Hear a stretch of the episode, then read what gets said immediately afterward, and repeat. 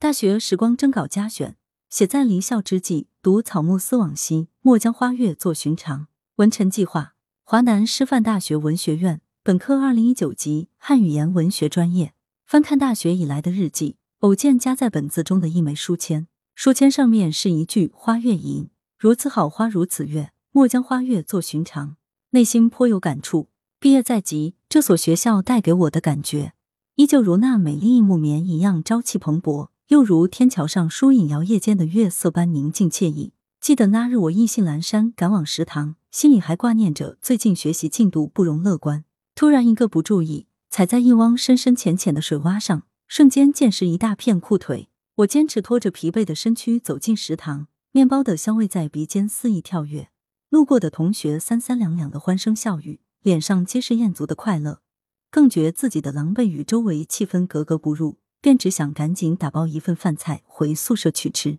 取餐处还是那一排熟悉的暖黄灯光，我类似流水线上的工人，熟悉的向打饭阿姨举起手，比一个 V 字，二两。好的，阿姨点点头。阿姨打饭的动作行云流水，多笨拙的饭勺在她手上也仿佛是乐团指挥官的指挥棒，轻轻一挥便可以打出精准的饭量。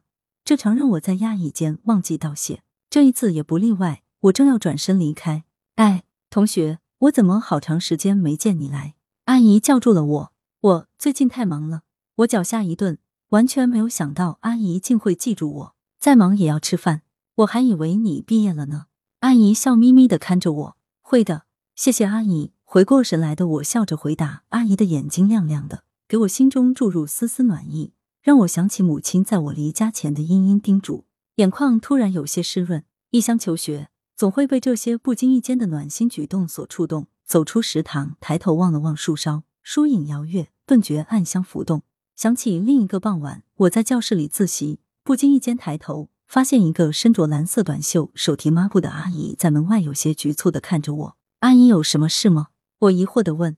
没什么，就是想问问你背书背好了没。阿姨挠了挠头，笑了一下，脸上还有几分羞涩。您是需要帮忙吗？我不解。不不不，我就是想打扫一下卫生。刚刚看你在背书，就先去打扫了另外的空教室。阿姨连忙摆着手解释道。我这才突然想起，刚刚背书的时候，的确听到门外有几个阿姨在讨论分工。其中一个阿姨说：“我们小声点，里面还有娃儿在学习呢。”那讨论的声音瞬间就降了好几个调。正背书的我当时也没在意，看来他们现在就差我这间教室的卫生还没做了。这下轮到我有些羞怯了，赶紧说背完书了。阿姨您随意。阿姨笑了笑，拿起门外的拖把进来干起活来。我继续温书写作业，却发现阿姨动作极轻，用拖把细细的将讲台周围拖洗了一遍，又轻轻的擦干净桌椅，最后才小心翼翼的关门出去了。那专注小心的模样，好像在做什么精细的科学研究。我顿时对这些清洁阿姨心生敬意。此时，夕阳的金辉刚好洒落在窗边，风儿顺便捎来了一朵蓬蓬的蒲公英，小小的，随着树梢鸟的归巢歌缓缓飘落。漫漫红尘中，求学之旅上，我们早已习惯了快步赶路，但偶尔停下脚步，感受一下我们周围的风光景物、人情世故，总会发现有那么多人在为我们默默付出。那么多细小的收获，在慢慢传承我们满满的心安。正是好花好月时，莫将花月作寻常。